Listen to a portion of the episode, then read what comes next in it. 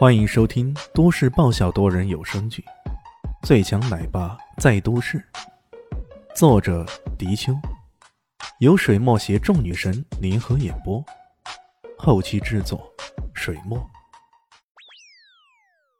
第八百一十九集，陆世昌惨淡一笑：“ 陈王背靠，你有什么想问的就问吧。关于侯银如，我想问问你。”为何要如此对他？难道仅仅因为他跟心中的那男生有过一段暧昧的关系？他基本将整件事都给梳理清楚了。关于陆老爷子和西花女，关于陆世昌和侯英如，关于陆家私生子的事儿，唯一想的不太明白的就是陆世昌和他妻子的这段关系。难道其中另有隐情？陆世昌本来已处在绝望之中了。万没想到的是，李炫居然问了这么个问题。这倒是令他一愣，随即苦笑道：“这事儿，哪怕是我正式告诉你，你也不会相信。你说，李炫也是一呢，都到这个地步了，还有什么隐情是无法诉说的呢？他，他体内还隐藏着另一个人。呃，李炫第一时间。”并未理解对方的话，那边一直沉默不作声的冷月突然开声说道：“这是精神分裂吧，在病人体内产生另一个人格。”陆世昌沉默了一会儿，然后说道：“或许是吧，不过我曾经找过精神病医生给他诊治，医生说他精神是完全正常的。这种隐性精神分裂在不分裂的时候是完全正常的。”医生也未必就能够认得出来。冷月看起来还比较专业，看到李迅喜惊讶的看着他，他笑了笑，说道：“哼，我在业余考取了清北大学的心理学硕士，只不过没来得及去读而已。”哇，冷月姑娘，你可真牛掰，居然连清北大学的心理学硕士都考上了！哇！小生佩服的五体投地啊！刘猛大惊小怪的喊道：“这厮连小生都出来了，你真以为自己是在唱大戏呀？”冷月白了他眼，没有说话。要说四大噬魂之中最没有地位的，也最没有威信的，就是这个布鲁不舒服司机了。当然，用他的话来说，这说明他是个最没架子、最具亲和力的人。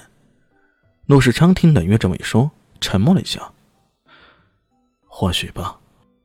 那么他人格分裂，呃，也就是你所说的变成了另一个人的时候，他有什么不同的反应呢？他会脾气变得很大，很暴躁，而且变得不认识我，反而跟他心中的死魂。我怀疑，我怀疑这刚刚生下来的，就是他和那心中的杂种。人格分裂后。出轨了。李炫对于心理学的问题不太清楚，便将目光投向冷月。冷月点了点头，表示这种事情是存在的，也有这种可能性。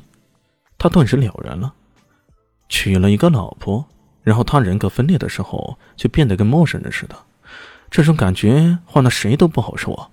不过他不会离婚吗？硬是想出那样的馊主意，又杀妻灭口，这像话吗？想到这里，李迅免不了对陆世昌有些鄙视。是不是你的？可以去做亲子鉴定啊。如果是的话，你这么杀死他母子俩，你良心不会痛吗？这……陆世昌有些无语了。当然了，这什么大道理啊？李炫不想跟他说太多。这陆家虽然是个大家族，然而在整个家族里面，弥漫的却是一种冷血无情的气氛。这让他甚是不喜。问话完毕，李炫再也不管这事儿了。他将这事儿交给刘猛去处理。他也相信，刘猛一定能很好的处理好这件事儿。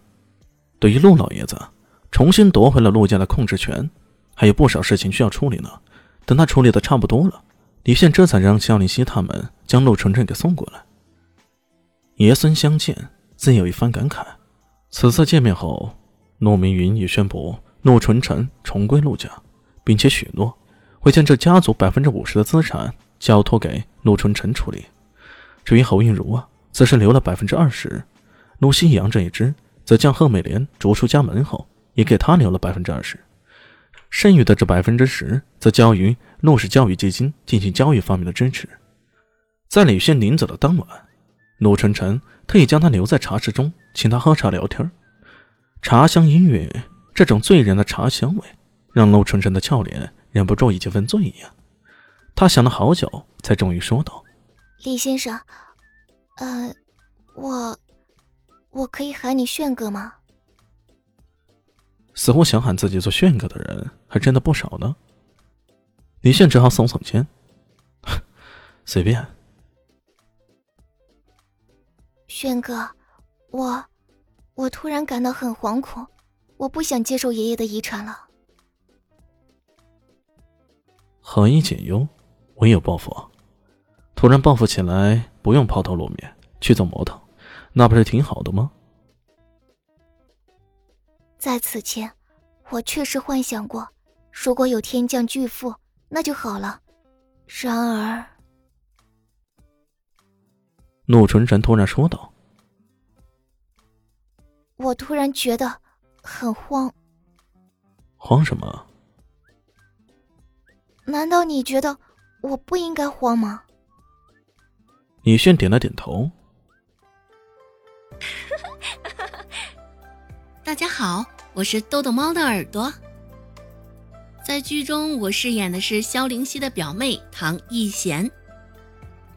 本集播讲完毕，感谢您的收听。感兴趣别忘了加个关注，我在下集等你哦。